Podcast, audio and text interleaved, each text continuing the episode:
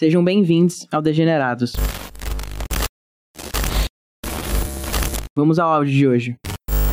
Oi, meu nome é Max, eu tenho 20 anos e já faz quatro meses que eu me entendi uma pessoa trans não binária. E eu sou muito respeitado em geral pelos meus amigos, pelo meu namorado, desconhecidos, como a gente tá no ensino remoto. O pessoal da faculdade chega e fala no masculino, talvez pelo nome aqui no Brasil ser mais masculino, né? E talvez a minha foto ajude um pouco.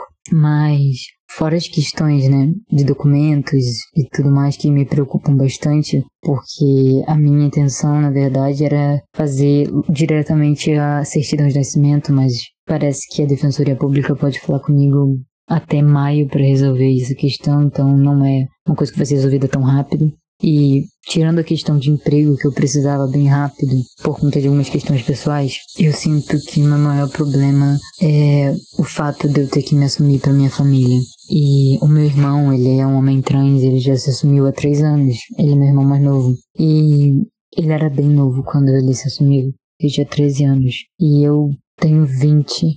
E sinto que as pessoas já depositaram muita expectativa sobre mim principalmente pelo fato de que ah, tudo bem, ele é trans, mas você não é, então, sabe, vamos pegar tudo que a gente poderia ter depositado nele e vamos depositar em você, tirando ainda questões de de como as pessoas, mesmo que respeitem entre aspas ele, ainda é um respeito muito frágil, porque não é algo que se estende a outras pessoas trans, ainda existem piadas transfóbicas, sabe, ainda existe muito genitalismo e estranhamento, sabe?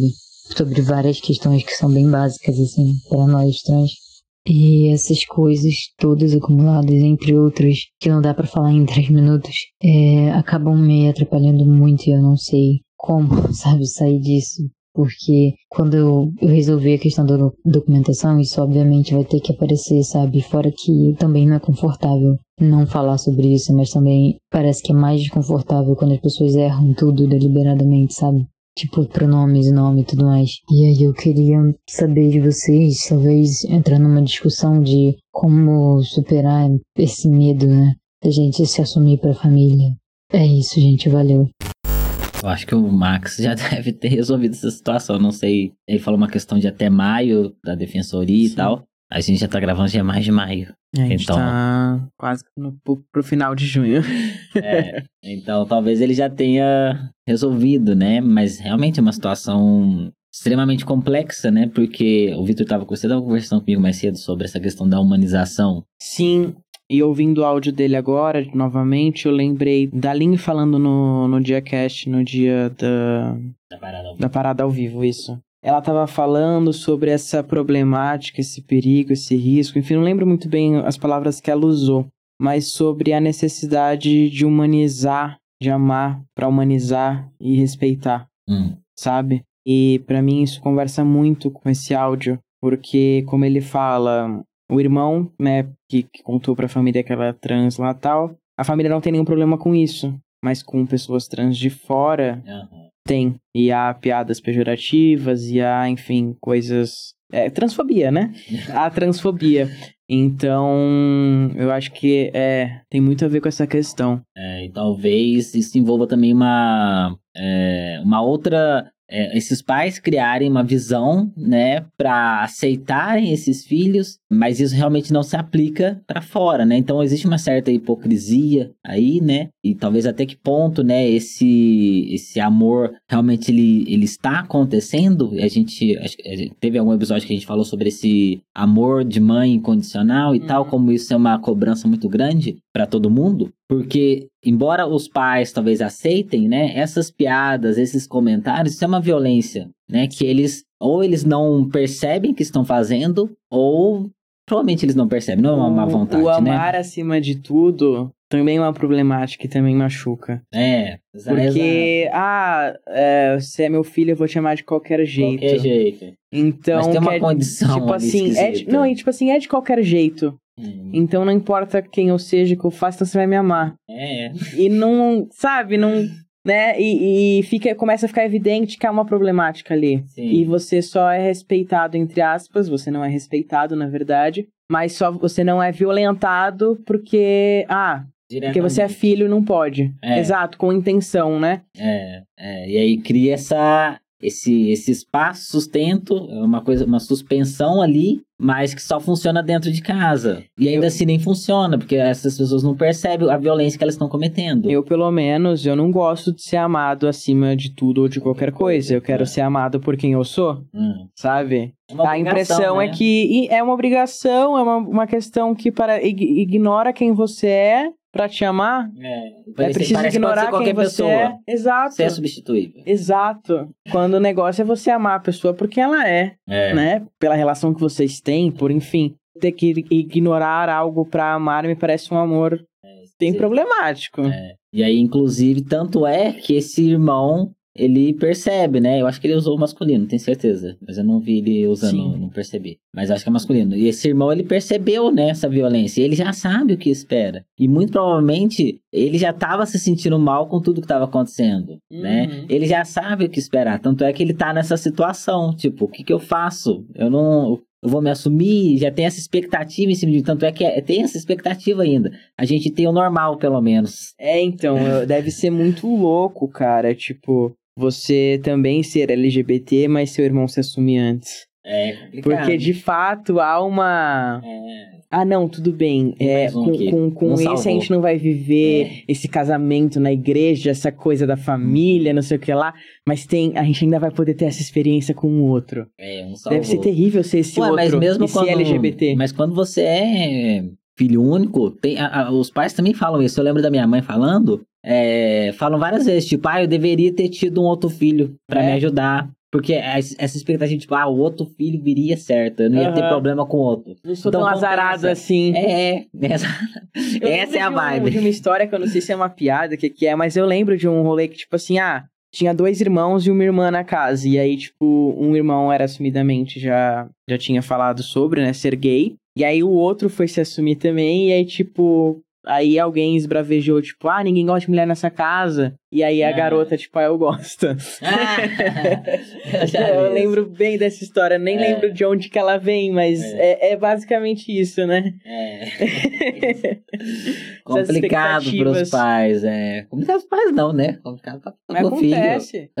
Eu, eu, eu tive um colega na graduação que eram trigêmeos, dois guris e uma guria, exatamente. Ah, E eu não sei se hoje. ah, eu sei que na época é, eles ficavam com gurias e ela ficava com gurias. ah, Trigêmeos. meu Deus. Teve três. É. E os três eram. Prova aí de que é genético. Acho que tinha um mais velho que, que era hétero, não sei, mas assim. É aquela coisa, né? Se eu vi uma vez um. um- Nossa, muito tempo atrás, um vídeo sobre ah, as possíveis causas da, da homossexualidade. Uhum. E o cara falava várias questões, né? Sociais, biológicas, não sei o que, não sei o que. Mas no final ele falava, assim, ó, resumindo, se você não quer ter um filho LGBT, não tenha filhos. Aham.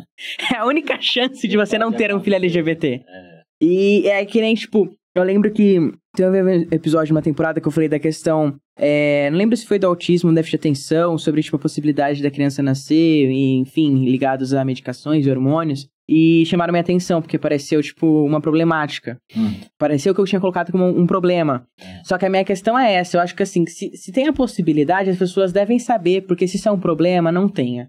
Uhum. Se você quer que um filho seu não, não, não, não seja de. tenha X coisa, ou seja de X jeito, não sei o que, seja LGBT, não sei o que. Não tenha, porque você pode ter 10 filhos e os 10, de alguma forma, acabarem É. dentro da comunidade. Mas, é, mas é porque é isso, né? Essa. O, o normal, o natural o esperado é filho hétero, o cis, porque essa é a natureza da coisa, Sim. né? Quando vem outra coisa, deu um erro. Mas não quer dizer que esse erro vai se repetir mais vezes, mas é isso, né? Pode acontecer.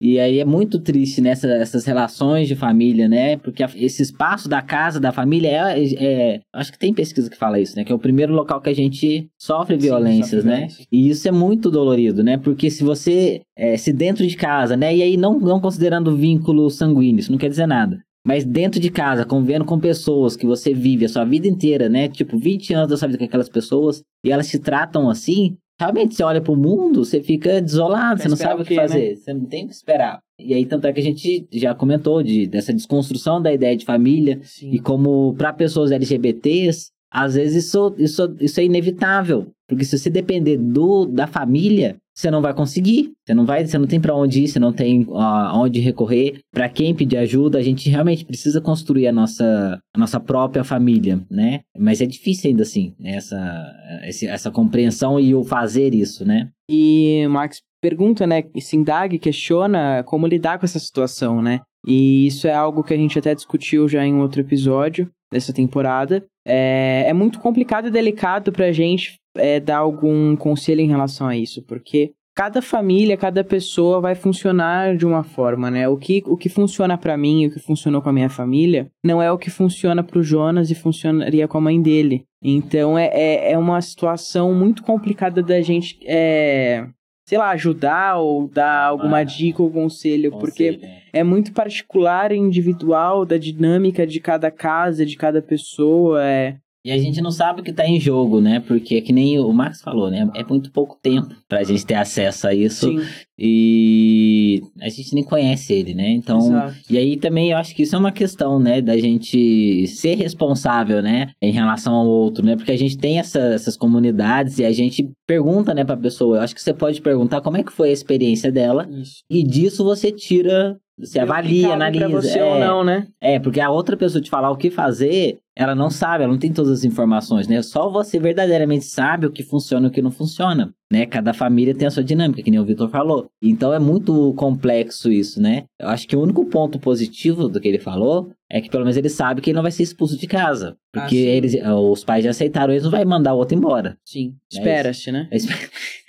Eu acho que assim, o, o que a única coisa que eu acho que é mais universal, assim, mas o acesso não é universal, é, por exemplo, terapia. Levar essas questões para terapia, ter alguém ali que vai poder ter mais acesso a você, as suas demandas, a dinâmica da sua família, e aí de uma forma responsável e ética tentar construir com você alguma estratégia que talvez seja mais benéfica ou menos maléfica para isso. Mas a gente sabe que nem é, não é todo mundo que, que, que, tem acesso, né? Mas é. Mas se for, inclusive, o caso de alguém, eu não sei como é que funciona isso, mas eu imagino que em terapia você também pode é, resolver uma questão coletiva. Sim. Porque se você tem esse problema com os pais e os pais fazem essa violência, é, talvez chamá-los junto para que isso seja. Se você faz questão da sua família, eu quando é uma coisa que tem que ser trabalhada. A minha demanda da sexualidade na adolescência, eu fui fazer terapia.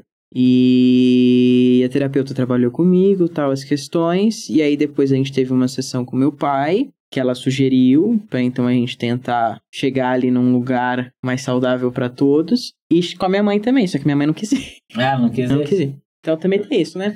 Mas enfim, pelo menos eu estava mais preparado emocionalmente para lidar com a situação. O que virou? O que, que virou? Ah. Foi assim. É, depois de um tempo eu parei com a terapia, porque a demanda que eu tinha não dependia mais de mim, nem ir na terapia ela quis na época. E aí, quando eu fui fazer minha faculdade, eu fui pelo SISU e fui pro Rio Grande do Sul, né? Fui morar longe. Hum. E aí fiquei longe de casa, ela viu que eu tava me afastando, que, enfim, datas comemorativas, Ano Novo, Natal. Minha namorada da época morava comigo lá no Rio Grande do Sul. Eu acabava ficando lá, porque se eu fosse para São Paulo, às vezes ela não poderia, não poderia passar essa data com ela, porque hum. eu tinha que escolher ou minha família ou ela. Uhum. Aí deu estalo na cabeça dela, né, que ela ia tava perdendo, enfim, a, a filha dela na época. É. E ela aí ela. esperava a surpresinha que ainda tava por vir. Então, cara, o louco foi que quando ela foi a, a, questão de gênero, ela já tinha passado, acho que, por essas questões de expectativa é. e realidade. É. Que com ela foi na sexualidade.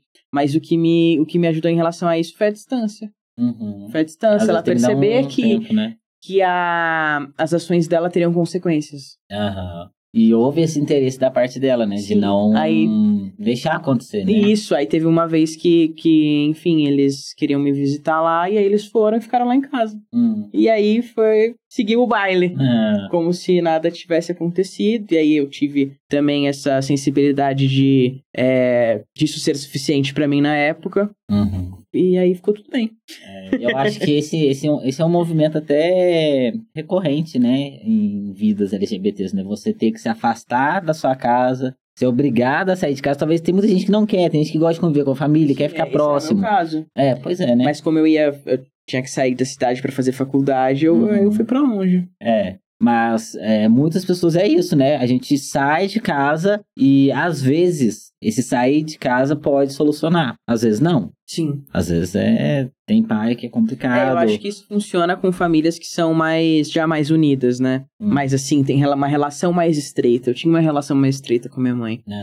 Então. A sua ausência causou muita fez diferença pra ela. É. Exato. Talvez quem já tem uma relação Mais distante. complicada internamente, né? O sair. Mas o sair sempre, é- é- é- sempre não, né? Mas muitas vezes acaba sendo um alívio pra gente, porque é Ah, quando a gente finalmente consegue viver a nossa, a nossa sexualidade, o nosso gênero, é quando a gente consegue explorar, né? O sair de casa pra mim também foi muito importante. Foi quando eu realmente consegui me expressar e não ter medo de ser quem eu sou. Coisa que dentro de casa, é, mesmo que a gente confronte, pelo menos no meu caso, é, havia um- uma, uma leve confrontação ali, porque não, não tem nem como, né? Mas é, a violência, e aí é, é parecido com essa violência, talvez, do Marx, né? Que essa violência verbal, ela estava muito presente. Uhum. Então aquilo ali estava me adoecendo, né? Psicologicamente, a gente vai introjetando as coisas, a gente começa a achar que a gente é errado. Você vai perdendo o- o- a noção de certo e errado, né? Você começa a ficar meio balançado por aquilo.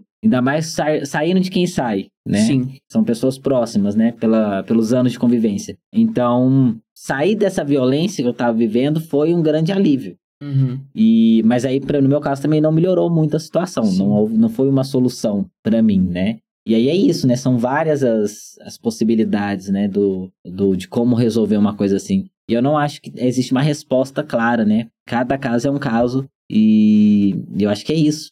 É, e, e- e é- é, além de cada caso ser um caso, além de cada pai, cada mãe ser de um jeito, de, né, da, da própria pessoa LGBT ter suas questões particulares, das relações, não sei o que, não sei o que, o tempo e o espaço também é algo importante, né? Uhum. E varia muito, você vê, como eu mesmo relatei, quando foi a questão da minha sexualidade, que costuma ser mais tranquilo frente à transgeneridade para as Uhum. famílias, foi um caos. Quando eu transicionei, tiveram algumas questões, minha mãe ficou um pouco chateada com algumas coisas, mas não houve violência, Uhum. não houve repreensão, sabe? Eu não me senti errado. Ela teve um momento dela de adaptação, mas ela não descontou em mim. Ela já tava. Então, assim, foram acho que três, quatro anos de diferença que Hum. fizeram toda a diferença. Pois é. Né? Então tem essa questão também, o momento. É, eu acho que o, pelo a forma como o Max fala, ele não tem essa perspectiva de melhora, né? Uhum. Porque apesar do, do irmão já ter abrido esse caminho, não resolveu. Pausou, né? Aceitaram, mas ficou ali. É, ficou ali mesmo, né? Aceitaram, assim, entre aspas, tipo, Sim. tá bom, vamos, vamos acolher. Aceitaram no sentido de aceitar só engolir, Não né? tinha o que fazer. Inclusive era uma criança, né? 13 anos. 13 Né? anos. Você não tem. Você vai fazer o quê, né? Claro que muitas, ainda assim, muitas pessoas são expulsas de casa com 13 São. anos. Essa é a média de travestis, né? Sim.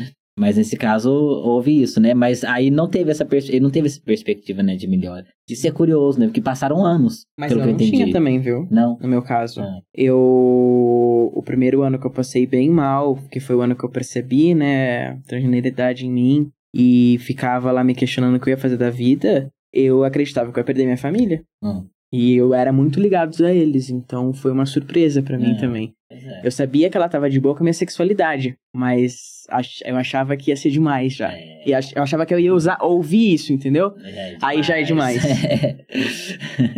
é que nem essa. eh, Muitos também relatam, né? Tipo, ai, começou sapatona, e depois homem trans, aí depois Não. gay. Não, gost... É tipo, que tô isso? gostando de mulher. É, Começou aí. é, Aí vai cortar o cabelo. é, Não precisa também parecer. não precisa aparecer. É, todos uns de... são degraus. São São degraus. Tem uma, uma narrativa aí, né? Que a pessoa percorre muitas vezes, né? Sim.